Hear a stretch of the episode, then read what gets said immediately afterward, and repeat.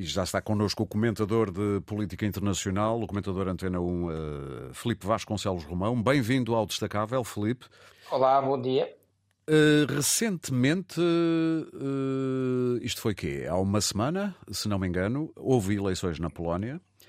Uh, e se bem que o partido Donald Tusk, que nós todos nos habituámos a ver na TV na altura em que ele estava à frente do Conselho Europeu, uh, o partido Donald Tusk, se bem que não ganhou, com uma espécie de geringonça, arrisca-se a tirar do governo a direita e, imagino eu, isto é uma pergunta, Felipe, a Europa respira mais de alívio? Não completamente, mas um pouco mais? Eu diria que sim, e só não concordo com a questão de geringonça, uma vez que ela é um produto, é uma expressão que é produto da pouca prática ou do pouco hábito português ao funcionamento do parlamentarismo. Tem que, toda a razão. Apesar de, Nós é que estávamos habituados às, é maiorias absolutas, exato. Às maiorias absolutas ou maiorias relativas muito robustas que depois não permitiam conformar alianças uh, uh, que, que, levassem uma alternativa ao poder.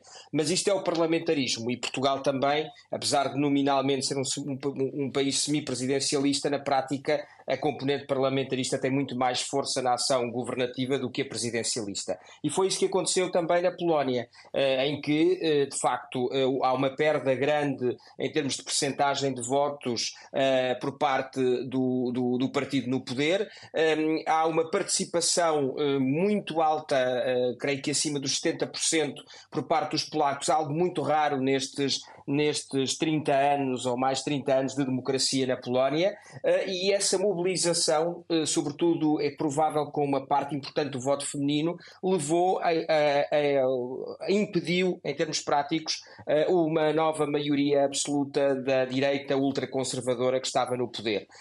E foi isso que ocorreu. Donald Tusk não é um homem de esquerda, não é a esquerda que chegou ao poder na Polónia, Sim. que o resto não está desde os tempos de Kwasniewski, há, há muitos anos que não está no poder na Polónia. Diria que é, que é centro. É um centrista, é um homem de centro-direita, um sim. homem ligado com, com uma relação forte com o Partido Popular Europeu.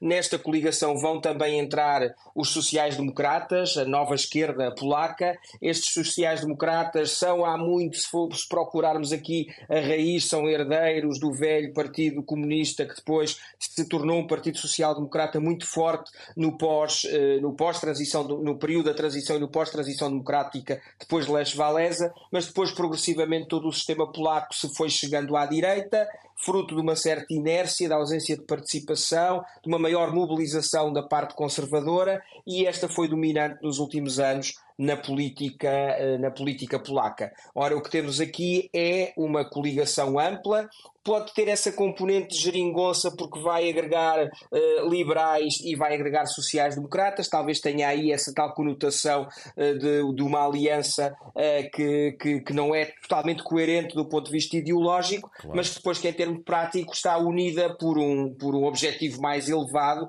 que é retirar do poder o partido de Kaczynski, retirar do poder o ultraconservadorismo católico que, que tem governado a Polónia.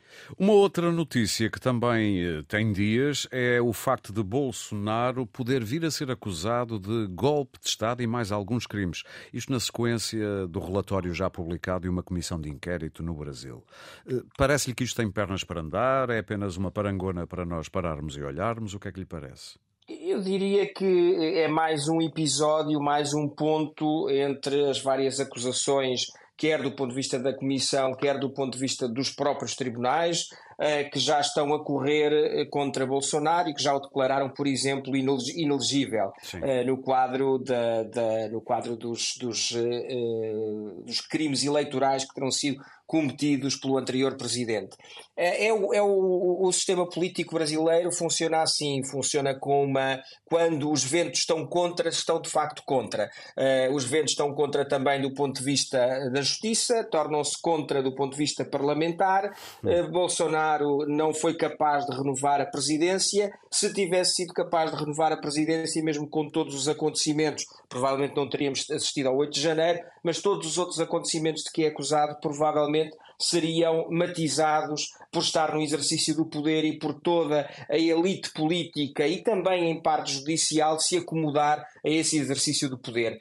Ao não ter conseguido ser reeleito, uh, um pouco também à semelhança do que, do, que, do que ocorreu depois da destituição de Dilma Rousseff, que não se conseguiu manter no poder. Nessa altura, os ventos foram contra o PT, claro. permitiu-se a acusação contra Lula, a detenção de Lula. Agora, o que estamos a ver é um pouco uma, uma situação simétrica a essa. Eh, mas o sistema brasileiro funciona e infelizmente tem funcionado desta forma à esquerda e à direita nos últimos, nos últimos 20 anos. Muito bem, Felipe, muito obrigado e um bom fim de semana. Obrigado, igualmente. Bom fim de semana, Aurélio.